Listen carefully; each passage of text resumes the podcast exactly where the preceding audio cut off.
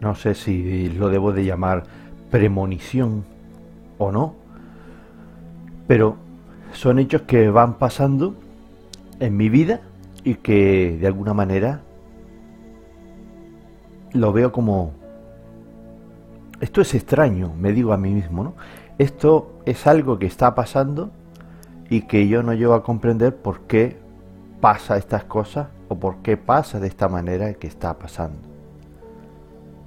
Cuando eh, soñaba, por ejemplo, eh, hubo una época muy importante durante un periodo muy largo de mi vida en que yo soñaba constantemente con accidentes de aviones, catástrofes aéreas, como aviones despegaban y de repente estallaban por una causa que no llegó a conocer o injustificada, explotaba el avión, o aviones que iban a aterrizar y se estrellaban en la pista, o también veía imágenes como dentro del avión la gente aterrada o asustada porque el avión se iba a estrellar, pero sobre todo aviones que cuando tomaban la pista como que daban eh, ese ese con la panza del avión con la pista de aterrizaje, no esa caída con la barriga del avión y explotaba en llamas y se producía una, lo que yo entendía en esos sueños, como que era una catástrofe aérea. Yo en realidad pues nunca le di importancia a estas cosas porque durante uno, un periodo de unos seis años en mi vida estuve trabajando en un aeropuerto, en, un, en un aeropuerto internacional eh, bastante importante en España, el aeropuerto de, Gran Canaria, donde el turismo es muy importante y donde cientos y cientos de aviones, solo había que ver lo que es un sábado, un fin de semana, un sábado y un domingo, y el aeropuerto era absolutamente, pero petado de aviones, y en los aparcamientos de, de autobuses, los aparcamientos de, de las guaguas, estaba a tope y no cabía nadie más, era infinito. Claro, yo esos sueños los achacaba a que, bueno, trabajando en un aeropuerto, pues es normal que, que soñara con aviones, ¿no? ¿Y por qué digo que, que si estos sueños son premonitorios o no son premonitorios? Porque luego ya viviendo al cabo de unos años, viviendo en la península, eh, eh, ocurrió pues un accidente muy importante en el aeropuerto de, de pues no sé si fue en el aeropuerto de Gran Canaria fue en Madrid fue en Madrid perdón un vuelo que iba a ir de Madrid Las Palmas de Europa. Ese famoso accidente donde murió tantas personas eh, el JK era un JK y no recuerdo la numeración de ese vuelo, pero mucha gente la recordará. Entonces, tengo una anécdota que contar sobre esto, que es que yo iba a coger un vuelo. Eh, yo eh, viviendo en la península, pues constantemente tenía que coger un avión. Yo vivía en San Sebastián y tenía que coger un vuelo San Sebastián-Madrid, Madrid-Las Palmas. Y precisamente yo tenía reservado asiento en ese vuelo. Pero por causas del azar, por causas de la vida, el aeropuerto de San Sebastián pues eh, dejó de, de tener vuelos directos a estoy recordando para no para para no mentir. Por la causa que fuera ahora no sé exactamente si fue claro Antiguamente habían vuelos directos de, de, San Sebastián Las Palmas, pero no sé por qué eh, quitaron los vuelos directos y entonces había que ir a hacer escala en Madrid eh, por narices. Entonces quitaron el vuelo directo de San Sebastián eh, Las Palmas y había que ir de San Sebastián Madrid, Madrid Las Palmas. Entonces, claro, yo reservé vuelo pero claro, luego dije, dijo, pues a lo mejor en Bilbao consigo vuelos directos. Y efectivamente miré en el aeropuerto de Bilbao y vi que había vuelos directos. Entonces digo, bueno, pues en vez de salir de, San Sebastián y hacer escala en Madrid, en Madrid Las Palmas, donde cogía el JK, pues lo cambié por un vuelo directo de Europa, de Bilbao Las Palmas.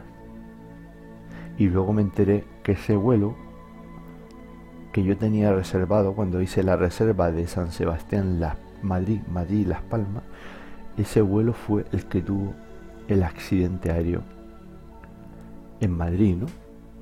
Que creo que casi todas las personas que murieron eran canarias porque era un vuelo regular que siempre hacía la compañía Spanair, ¿no? Spanair. No sé si antes dije Spanair o dije otra compañía aérea, Spanair, el JK de Spanair. Y la verdad que fue una desgracia. Esto se le llama vuelos premonitorios o no se llama vuelos pre, premonitorios. La verdad que no, no lo sé. Mira, estoy ahora mismo buscando en, en Google el JK 5022, el accidente del JK 5022. Me he metido a buscarlo porque no quería eh, hacer la grabación sin saber el vuelo. El vuelo 5022 de Spanair. El vuelo 5022 de Spanair. Bueno, pues no quería que se me pasara, entonces pues mira, estoy mirando aquí en la Wikipedia y efectivamente el vuelo 5022 de Spanair del 20 de agosto del año 2008 entre Madrid y Gran Canaria, ¿eh? McDonnell Douglas, el MD82, con matrícula S-HFP, sufrió un accidente inmediatamente después del intento de despegue. Fue en un vuelo del aeropuerto de Madrid-Barajas, en Madrid al aeropuerto de Gran Canaria, que justo había intentado despegar de la pista 36L de Madrid-Barajas a las 14.45 eh, y fue el primer accidente mortal de Spanair. En ese momento, parte del, del grupo SAS, en los 20 años de historia de la compañía, y el número 14 de accidente mortal y la 24 pérdida de aeronave que involucraba un avión de la serie MD-80. Fue el accidente de avión de España con más muertos en 25 años desde la catástrofe de los rodeos, que también fue en Madrid, que, fue en los rodeos en Tenerife. Fue la catástrofe aérea con más muertos en la Europa occidental, desde el atentado del vuelo 103 de la Panam en 1988 en el Reino Unido, donde fallecieron 270 personas. En Madrid, 154 murieron, 146 de ellas inmediatamente después de que el avión se estrellara, seis de camino al hospital, una durante la noche siguiente al accidente y otra en el hospital tres días después. La causa del accidente fue un fallo humano, ya que los pilotos se olvidaron de desplegar los flaps y SLAF hasta tres veces en diferentes listas de comprobación. Además falló la alarma de la aeronave que debía avisar a los pilotos sobre dicho olvido. Pues sí, señor. Pues no me acordaba, pero este fue el accidente de, Spanner. Me alegro de haberlo encontrado aquí en, en San Google, porque no quería que se me olvidaran los datos de este vuelo. Y claro, yo me pregunto si existe alguna por aquí viene el misterio, ¿no? El misterio en este caso es, ¿tiene algo que ver que yo soñara anteriormente con accidentes aéreos o que iba a vivir para vivir y que de alguna manera como una premonición de que iba a existir un accidente aéreo? Esa es la gran duda que, que, me, que me queda. Hombre, yo viví el accidente este que habla aquí de, de la catástrofe de los rodeos.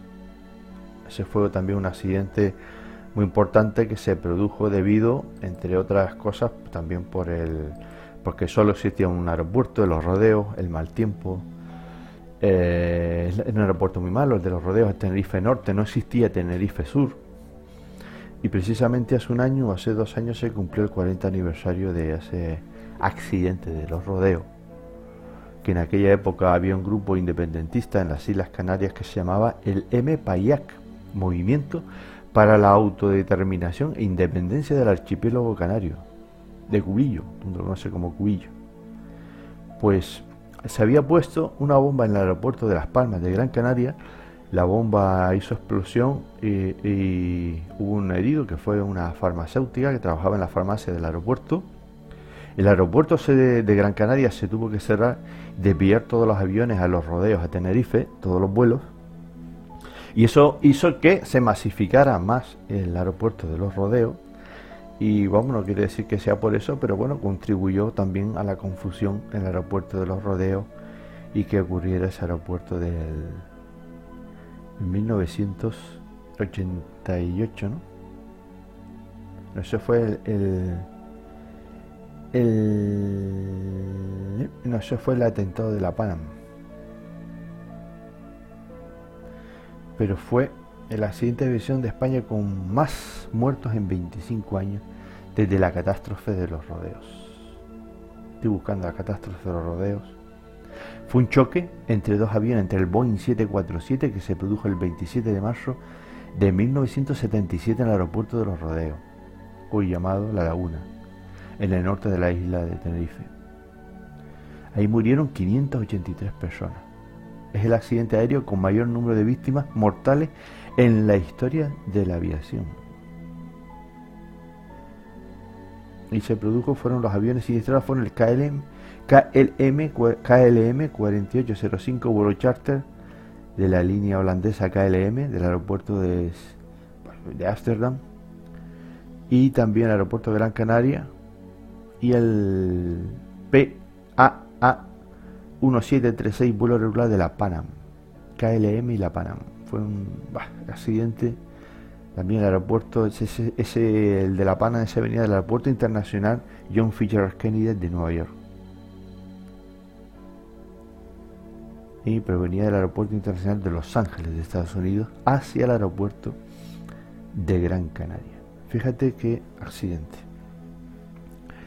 Eh, claro, no, no sé si tiene algo que ver que yo desde niño hubiese visto este accidente en el año 77, yo no soy del 68, en el 77, o sea, tenía yo nueve años cuando el accidente de los rodeos.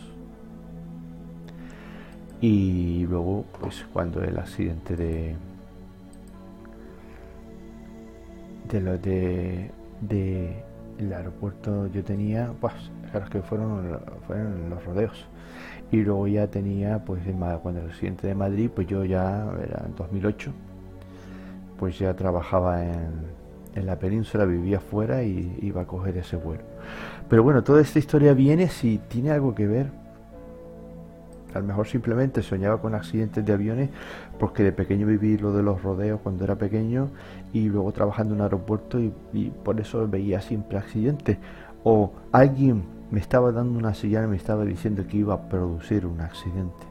Esa sería la otra incógnita que pongo pero fuese, perdón, pero fuese así, el ordenador me da campanitas de vez en cuando, pero fuese así de una manera o fuese de otra manera, ¿por qué tuve que, eh, por qué, de qué sirve si es una premonición, de qué sirve que vea constantemente accidentes, si después resulta que no me sirve para nada? o yo no sé cuadrarlo, de todas maneras siempre he tenido, tenía, a, partir de, estos sueños de accidentes aéreos, y antes de que se produjera lo del, lo del el accidente del avión de Spanair, la verdad es que siempre he tenido, a partir de ahí, quiero decir, en partes tenía terror a subirme a un avión quizás por todo lo que tenía metido en la cabeza. Y hoy, aunque ahora que vivo en las Islas Canarias, pero por mi trabajo he tenido que desplazarme entre islas, cada vez que subo un avión, voy con esa idea como diciendo, pues a lo mejor es la última vez que, que existo en el planeta y me subo un avión. La verdad que voy con mucho respeto y con pánico, lo pasaría muy mal, desde luego, un accidente aéreo. Pero si es una premonición, ¿por qué, de alguna, ¿por qué yo? ¿Por qué tengo que soñar eso si no soy capaz de relacionarlo y saber que va a ocurrir eh, un accidente exactamente, ¿no? A veces uno ve películas y ve, ve películas de premonición, de gente que ve fechas y tal, más o menos parece que tiene claro que va a ocurrir una cosa, ¿no? Pero a mí nunca me, me pasa eso, ¿no? De tenerlo claro. ¿Por qué no vi? Oye, pues es este avión que se va a estrellar y en ese momento, ¿no? Qué cosa nos da la vida, ¿no? Qué cosa tan rara que, que tengas que soñar eh, con accidentes aéreos y después ocurre una catástrofe.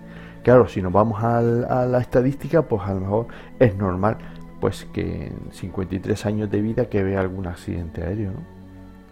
Pero tan cerca, o sea, porque yo, trabajando en el aeropuerto y viajando mucho en avión, y que sea yo el que reserve un billete de avión, que después cambie, y justo al cambiar ese billete de avión, ese avión se estrelló. A lo mejor pudo haber algo en ese momento que me dijera, Orlando, cambia el billete de avión porque ese avión se va a estrellar, no lo cojas. Es que no lo sé. Todo esto es muy raro.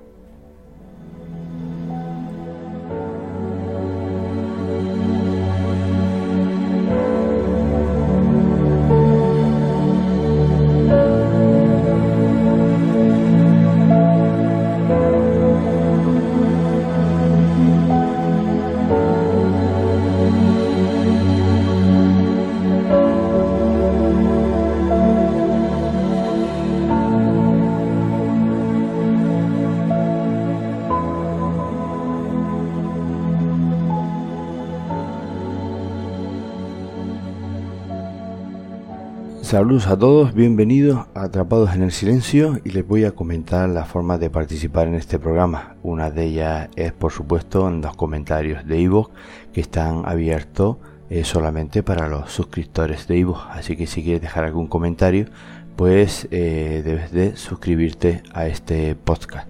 Otra de las formas de participar en este podcast es dando al like eh, también dándole al ese corazoncito de Ivo que nos sirve a nosotros, pues para un poquito más cada día, pues ir aumentando en visibilidad. Y por supuesto, la última manera de colaborar con nosotros, pues es también eh, a través de eh, convirtiéndote en un mecenas, en un mecenas de Atrapados en el Silencio, dando al botón azul de apoyar y dejándonos pues la cantidad de dinero la que tú creas conveniente que nos puedas dar que eso nos va a ayudar a nosotros pues para seguir haciendo más programas y para también pues pagar los gastos derivados del mantenimiento de este podcast. Y a cambio de tu esfuerzo a cambio de tu sacrificio y a cambio de tu interés pues ofreceremos programas inéditos exclusivos solo para los mecenas solo para los fans y por supuesto pues también eh, tendremos pues muchas eh, sorpresas en nuestros programas que podrás escuchar sin publicidad. Así que dándote las gracias por tu esfuerzo, dándote las gracias de antemano también por tu sacrificio, pues continuamos con el programa de hoy.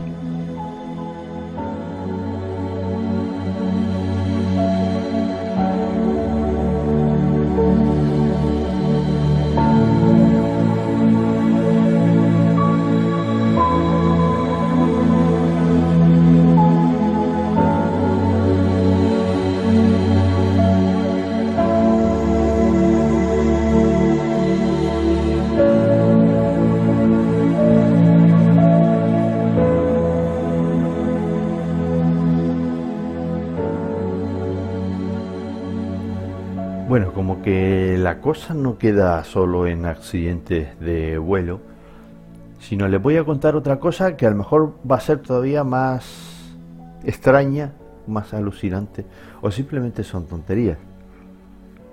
Disparates, ¿no? Como decimos aquí en Canadá, es un disparate. Pues Y no sé si tiene algo que ver o está relacionado con la pandemia que estamos viviendo ahora. Pero siempre he tenido también sueños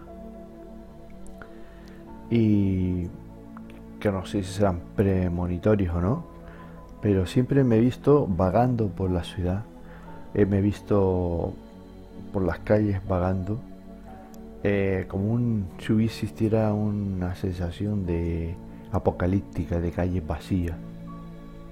Y ahora, claro, que estamos viviendo el tema este de, del aislamiento social, de estar en nuestras casas, y, y porque como me dedico a cuidar a una persona mayor, que es mi madre, y tengo autorización para hacerlo, eh, los permisos del, servicio eh, de salud canario, etcétera, y las autorizaciones para poder salir a la calle. Claro, yo me he visto saliendo a la calle y, y viendo lo que es la ciudad absolutamente sin nadie. Bueno, desde la parte alta de la ciudad, que mira que estoy a unos pues a unos 1200 metros por encima del nivel del mar y escuchar hasta los motores de los barcos que están eh, eh, atracados en el muelle cosa que era muy difícil porque eh, claro es, es, es muy difícil escuchar el ruido de los motores de los barcos en un día normal porque con el, ruido de los coches, de, los autobuses y el tráfico en general y el bullicio de la gente, eso no se oye jamás. Y entonces ahora he tenido la oportunidad de vivir eso, de ver la ciudad desierta, sin ruido, y además escuchando Fíjate si, el silencio era tan grande que podía escuchar desde esa altitud el ruido de los motores de los barcos que están en el muelle pues atracados, ¿no? O de las plataformas, ¿no? El muelle de Las Palmas de Gran Canaria, el, muelle de la Luz y Las Palmas es un inmenso muelle muy grande, de los más importantes que hay aquí, hasta que hicieron el de Dakar, ¿no? El de Casablanca, ¿no? Pero aquí hay plataformas y hay muchísimos barcos, es impresionante el movimiento que hay, ¿no? Y, no se escuchaba nada de, en un día normal. Y ahora con el silencio de la pandemia no y, y se oye no entonces quizás fue una premonición el, el no escuchar nada y el estar eh, el tener esos sueños de ver las calles solitarias despejadas apocalípticas y ahora vivir la pandemia. Puedo tener yo si alguien sabe, me pudo responder y me lo contesta aquí en el podcast, ¿no? ¿Podría yo tener algún algo de de adivinar, no de adivinar, porque al final no, no adivino nada, ¿no? Pero como presentir lo que va a pasar en el futuro, y yo todavía no lo he descubierto, no lo sé, ¿no? Eso de estar eh, pensando de que están ocurriendo, de, de que estoy soñando en climas apocalípticos y después va a pasar. Pero hay algo todavía que me preocupa más.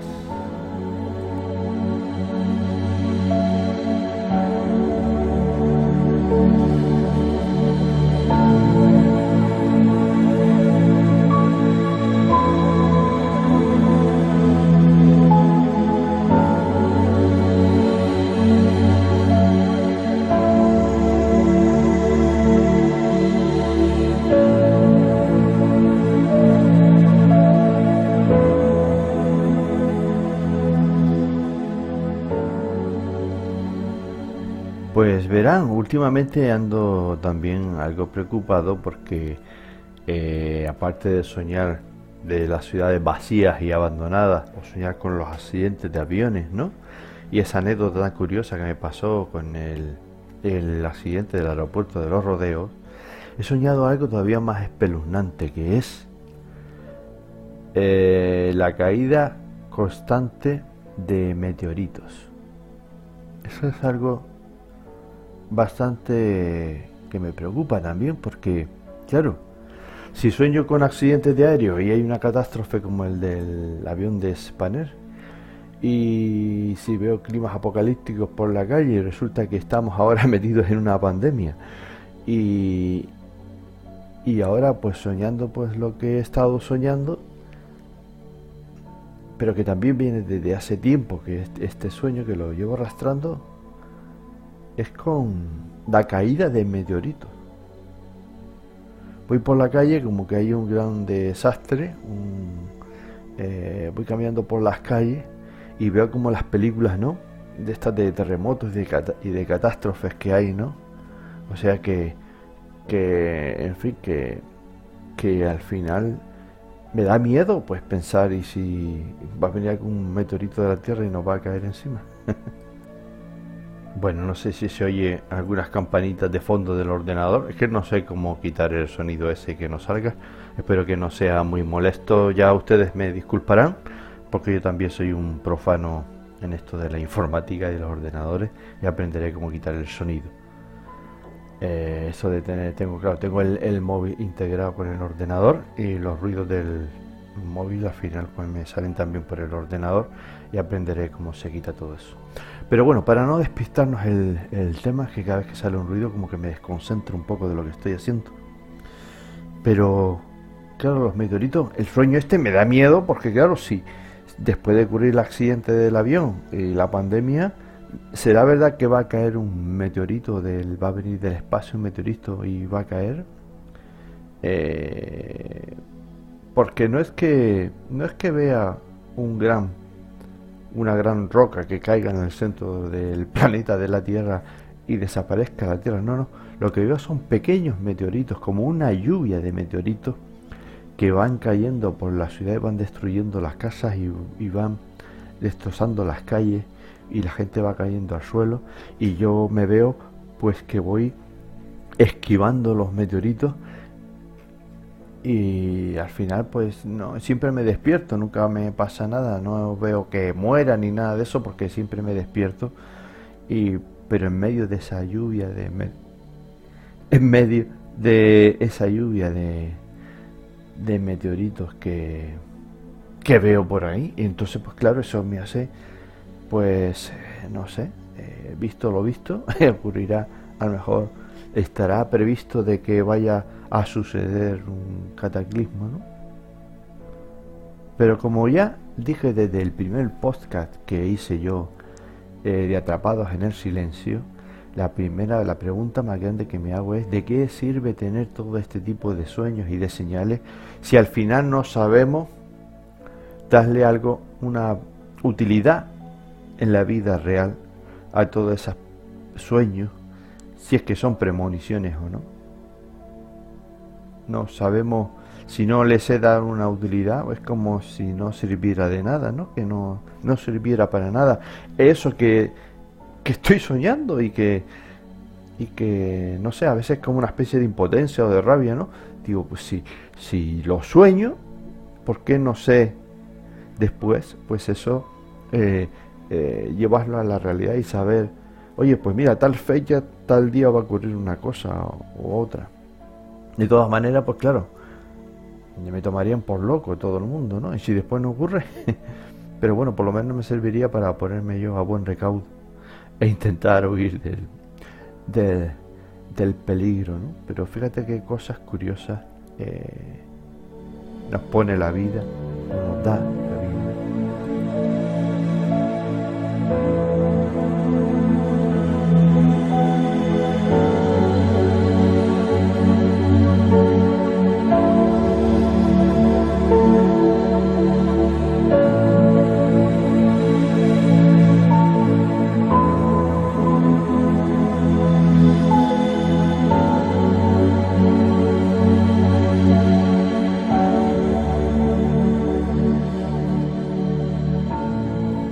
Fíjense ustedes qué cosa más curiosa. Estoy buscando en aquí en internet la definición de premonición y dice algo muy curioso, ¿no? En latín donde se encuentra el origen etimológico del término eh, premonición.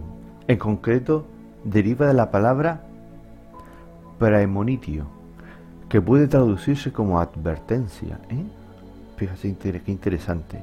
Se encuentra eh, conformada esta por tres partes claramente diferenciadas. El prefijo prae, que es sinónimo de antes, el verbo monere, que es equivalente a advertir, a aconsejar, y el sufijo dion, premonición es un término que se emplea para nombrar un augurio, un vaticinio o un pronóstico. Una premonición consiste en anticipar un acontecimiento que aún no se concretó. Por ejemplo, tuve una premonición. España saldrá campeona de la próxima Copa del Mundo. O por ejemplo, decidí no viajar por una premonición y luego el avión se cayó. Joder, justamente lo que justamente lo que me ha pasado a mí, vamos, que parece que está escrito esto está hecho para mí. No creo que en las premoniciones el futuro es impredecible, impredecible. No creo en las premoniciones, el futuro es impredecible. Bueno, hay quien opina que sí, hay quien opina que no, ¿no? Suele entenderse a la premonición o precognición, que es otra forma de decirlo, premonición o precognición, como la facultad de conocer algo con antelación a que suceda, siendo esta capacidad independiente a la posibilidad de deducción o inducción. La premonición tampoco está vinculada a una capacidad de pronóstico a través de los sentidos. Esto quiere decir que si una persona observa el cielo nublado y anticipa que se, que se, que se largará a llover en unas horas, no se trata de una premonición, claro. La aptitud de vaticinar el futuro por premoniciones es paranormal excede de las capacidades sensoriales y aquellas consideradas normales desde el punto de vista físico. Hay quienes incluso asocian la premonición a cuestiones espirituales o religiosas, considerando que es un poder suministrado por una divinidad. Y la ciencia que dice, la ciencia, en cambio, sostiene que las premoniciones no existen. El individuo manifiesta algo que siente o que ha soñado, sería mi caso, y que podría ocurrir en el futuro, aunque es incierto. Si se concreta la premonición, podrá tratarse de un hecho casual o de la manifestación de algo que el sujeto ya sabía, aunque a nivel inconsciente. Pues esto sí que me deja más preocupante. Si lo sabía, pero soy inconsciente de saberlo, joder. Una de las series de televisión más importantes de los últimos años ha sido la, una serie norteamericana que en castellano se titula Embrujada, que giraba en torno a la vida de tres hermanas brujas. Cada una de estas tenía un poder especial para luchar contra el mal, y precisamente la pequeña contaba con el de la premonición. Al principio siente que esto bueno, que este no que esto no tiene ningún valor, que eso no cuenta con ningún valor respecto a la telequinesis o la posibilidad de congelar el tiempo a sus hermanos. No obstante, con el tiempo se dará cuenta de que ese don le permite salvar muchas vidas. No podemos olvidar tampoco Premonition.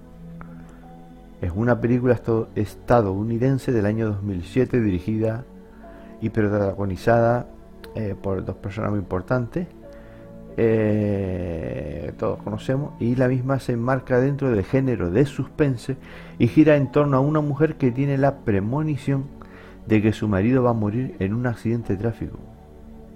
Y por eso hará todo lo que esté en su mano para evitarlo y tendrá una semana para lograrlo. Premonición también es el título de distintas obras artísticas incluso hasta un disco de David Bisbal. Bueno. Y también es el título de un film japonés de terror del año 2004. Bueno, bueno, bueno, bueno, bueno, bueno, bueno. Que cosas que me dejan de piedra. Pero si luego, si es algo que va a pasar en el futuro, volvemos otra vez a, a lo mismo, ¿no? ¿Por qué? ¿De qué me sirve tener esas premoniciones. Primero, si no sé qué es una premonición, y tampoco puedo vaticinar el futuro.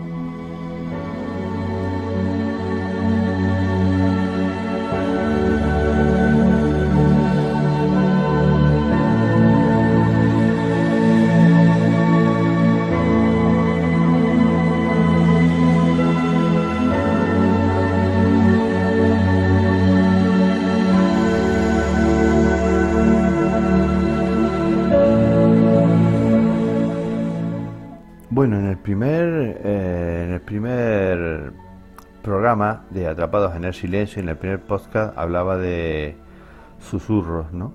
Y les conté, les contaba, pues, eh, esas voces que a veces en un momento determinado, por la noche sobre todo, durmiendo, pues escuchaba.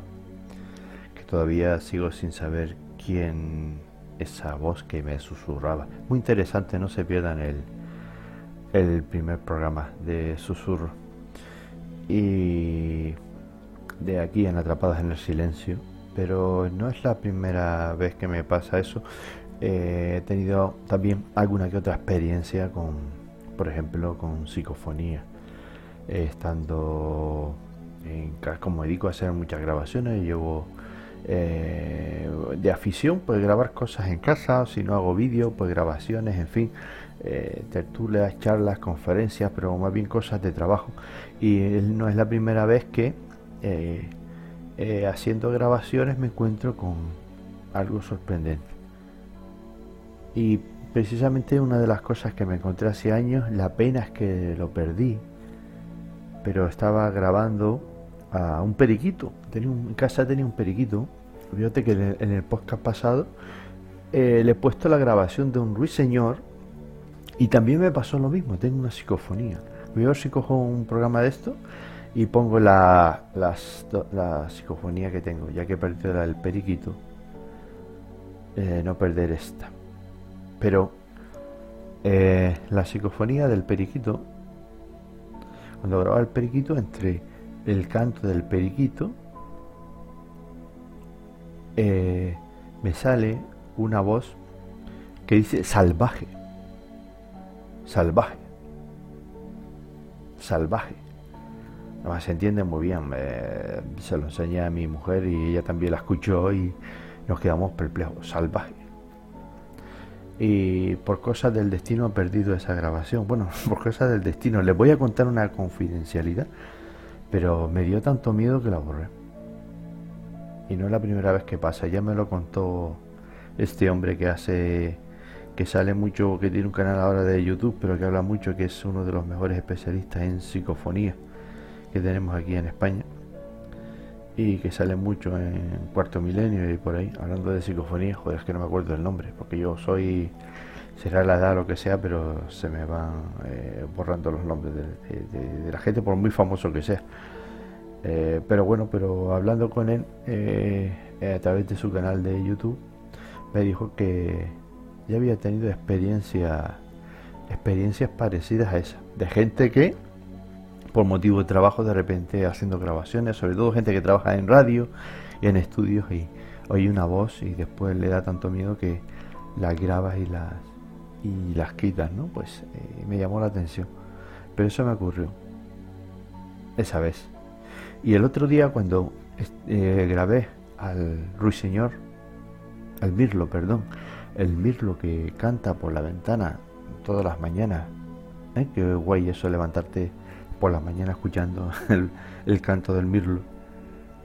Cuando estoy escuchando la grabación, pues para ponerla en el, en el programa, en el programa anterior, como he utilizado, tengo una psicofonía grabada. La voy a ver si me entretengo un día y la saco y os la pongo para que la escuchen si les interesa escucharla. Y si me apetece a mí hacerlo y que ustedes la escuchen, claro que sí. Si tengo tiempo, pues lo hago. ¿Vale? Esta semana como que voy un poco deprisa, pero tenía esto de, de querer contar algo y creo que dice la sinfonía, creo que dice la clase o algo. Claro, como yo soy profesor, ¿no? Doy videoconferencias también doy clases. Es formación profesional, no es nada del otro mundo, ¿no? Eh, pero qué casualidad que yo soy profesor, que doy clases, que grabo a un mirlo por la ventana y me sale una psicofonía que dice la clase. Y eso podría ser una premonición, como diciendo a mejor que iba a tener algún problema o algo con la clase. Oye, pues no lo sé. O alguien me quiso comentar algo de, de la clase, ¿no? Podría ser algún aviso o alguna cosa. La verdad es que es que no tengo ni idea, porque a mí todo esto me deja bloqueado. Me deja bloqueado el escuchar cosas o tener avisos y que no saber por dónde viene o por dónde puede venir, porque escucho esa voz ahí, pues la verdad que siempre me deja pensando, ¿no? ¿Qué habrá al otro lado que no sabemos y que no nos quieren decir? Porque cuando hablas con especialistas y expertos, claro, los expertos solo, los científicos o los expertos, pues solo creen lo que ven. Entonces, si no lo ven, para ellos no existen. Y se cree que todo lo que existe por ahí solo es semejante a lo que ellos ven. Y si no es semejante a lo que ellos ven, pues no existen, ¿no? Entonces, claro, es una creencia un poco, un poco rara. Mira que no soy religioso, ¿de acuerdo? Es verdad que he conocido muchas religiones, eh, pero bueno, varias. La religión católica, porque soy católico, soy nacido y criado en la religión católica, no soy practicante, no creo mucho en la fe, tengo mi propia forma de creer las cosas. Eh, creo en una divinidad, por supuesto, porque de la nada, si hay algo y existe el universo, algo tiene que existir y pienso que hay algo que todo lo controla. Eh, pero no un Dios así católico como eh, ha extendido la religión católica, sino, bueno, pues una divinidad que hay ahí, le llama Dios, le llama Todopoderoso, como ustedes quieran, pero que está ahí por encima y, y la verdad que todos los días pues dedico mínimo cinco minutos hablar con esa divinidad y concentrarme y, contarle mi vida, ¿no? Pero, claro, no ha sido por motivos eh, religiosos, no soy un, creyente afirma en una religión que puede estar a lo mejor con el, la cabeza pues un poco solo viendo cosas religiosas, ¿no? Que si el diablo, que si los espíritus, que si no sé qué, pues esas cosas, ¿no? Bueno, sé que para mí sé que existe un bien, que existe un mal, pero no lo achaco a religiones.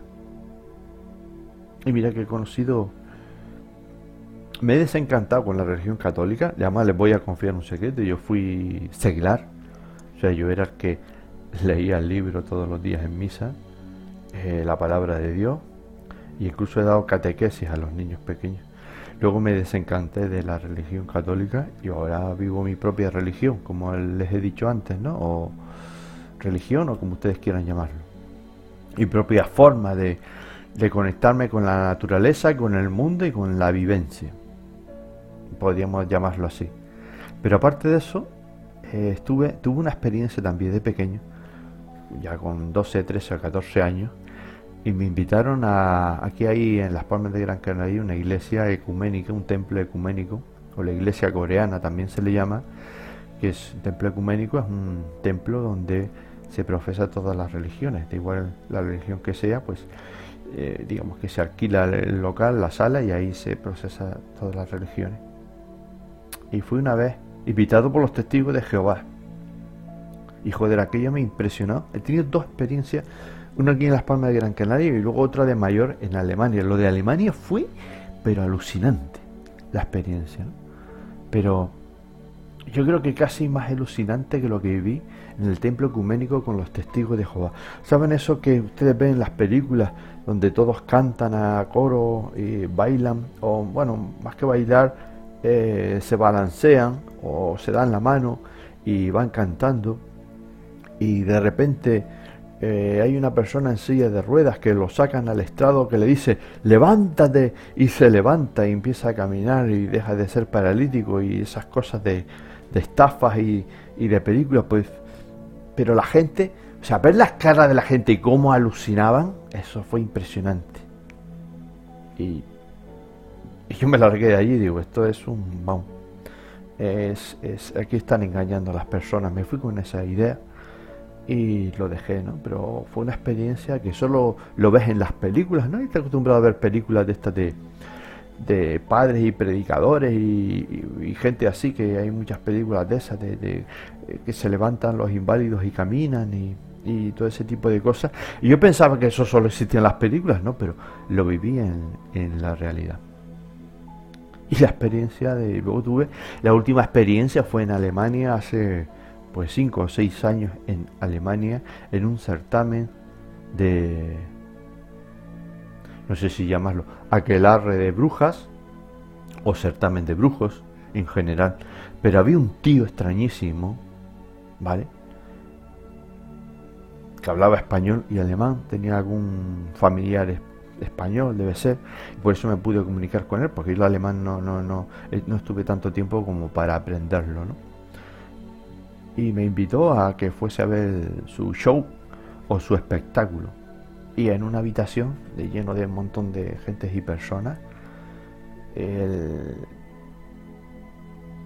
que yo no entendía nada porque ahí sí él hablaba en alemán y yo hablo español, entonces no entendía exactamente todo lo que estaba pasando y tenía que preguntarle a una que otra persona para que me tradujera algo, ¿no? Un poquito de lo que estaba pasando. Pero aquello fue flipante. Era un montón de gente que estaban todos como idos.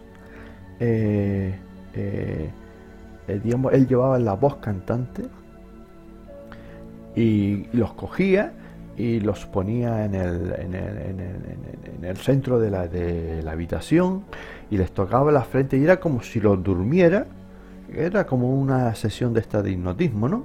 Como lo, lo dormía y les hacía ver el mundo, un mundo feliz, o le hacía sentir una felicidad inmensa en su interior que era acojonante, ¿no? Por lo menos eso es lo que decían, porque conmigo a mí nunca, yo nunca sentí nada.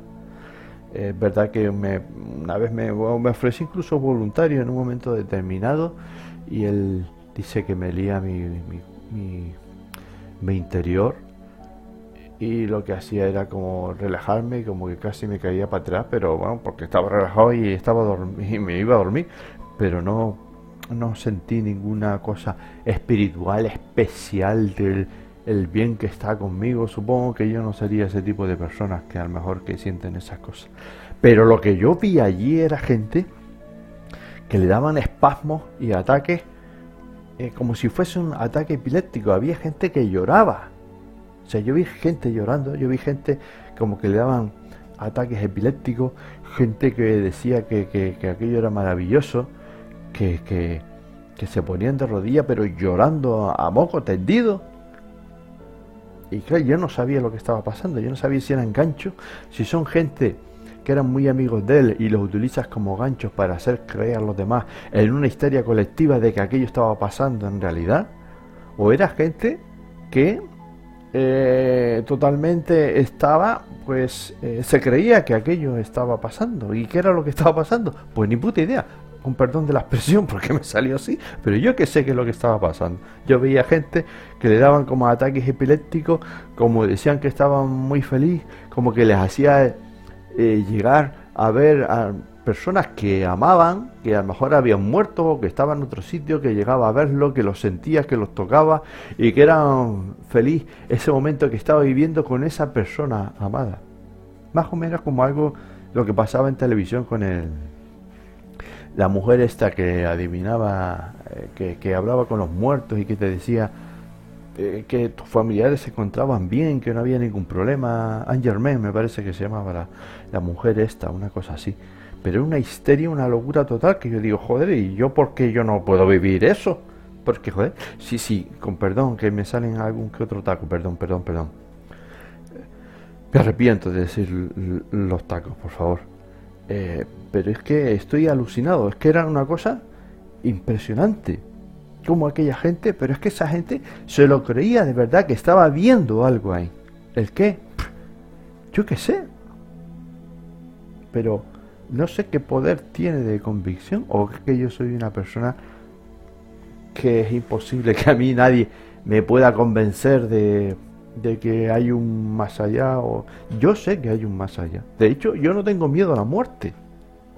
Tengo miedo a cómo morir o por dejar a alguien a lo mejor que me necesite aquí, que le pueda ayudar y eso, pero yo estoy convencido de que hay algo más allá que tiene que ser mejor de lo que hay acá, ¿no? De lo que hay aquí, porque si no esto sería absurdo. Vivo bien y feliz con eso y ahí me da igual que ustedes se lo crean o no se lo crean, cada uno es libre de creerse y vivir con lo que quiera.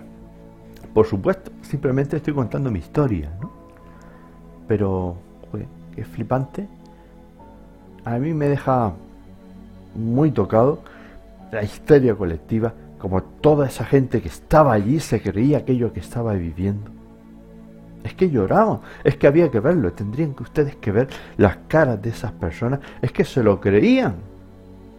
Vamos, yo le pregunto y seguro que me dicen que estaban con sus seres queridos, o que estaban con su gente, o que sentían esa felicidad. Si yo no tengo por qué dudar de esas personas, si se lo han creído o si no se lo han creído, si lo han sentido o no lo han sentido, porque pues, pues han pasado un momento guay para ellos y lo han pasado bien. Oye, pues mejor que mejor. Pero no deja de alucinarme todo eso. Es que es impresionante. Vamos, que me meto yo en unos berenjenales y unos líos. Impresionante.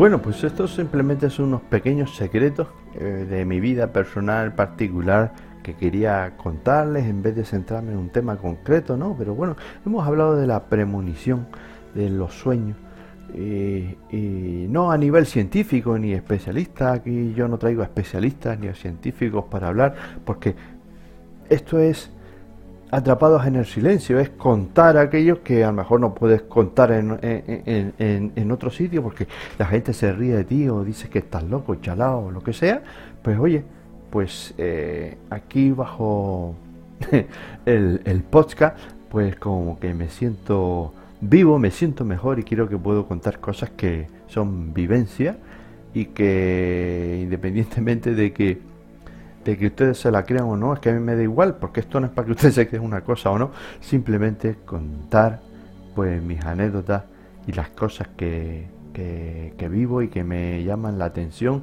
porque yo pienso que la vida en sí mismo ya es un misterio y que ningún científico ni ninguna persona de estas que dicen que saben un montón saben explicar.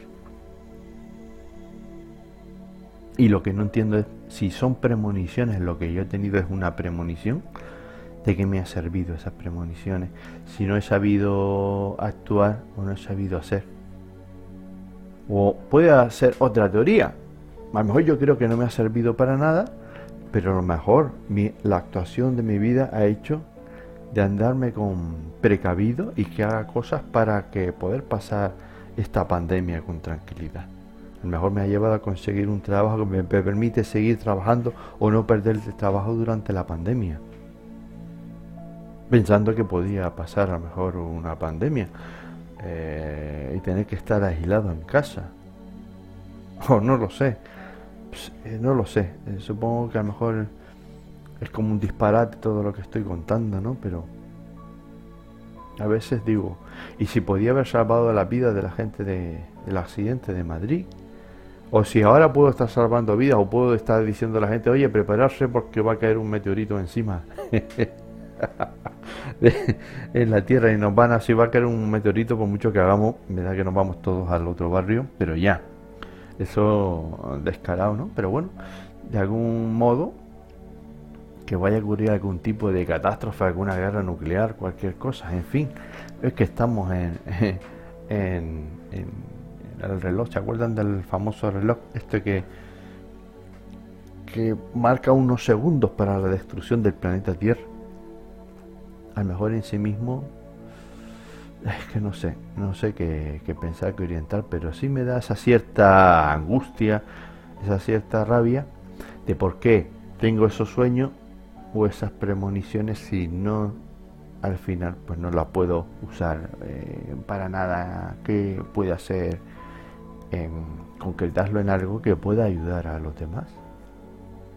A decirle a alguien, pues no sé, pues no coja ese avión, pues eh, ten comida en casa para estar encerrado 40 días o una, o una quincena o, o yo que sé, o lo que sea. Oye, pues no te vayas de viaje a tal sitio porque se va a estrellar el avión. O no lo sé. Ahora es como si comienzo a saber eso que se ve en las películas de la gente que tiene una premonición que nadie le hace caso y la impotencia que siente, pues eh, ahora empiezo a comprender, pues al igual, algo de eso, ¿no? ¿Por qué no podemos hacer nada eh, si tenemos una premonición? Y luego, otra, otra cosa curiosa, la gente que dice que, que tiene premoniciones o que ver cosas, y luego, vamos que yo he escuchado, me gusta escuchar los podcasts de misterio, mira que he escuchado programas de misterio, todos los que tú quieras. Eh, gente que trae de esto de... Bueno, no me gusta mucho escuchar esto de los adivinadores y todo eso, ¿no? Porque todo eso es una estafa, ¿no? Pero eh, con mi mujer suelo apostar, solemos... Dirán que estamos como una, como una regadera. Hay un podcast que es del último perdaño, ¿vale?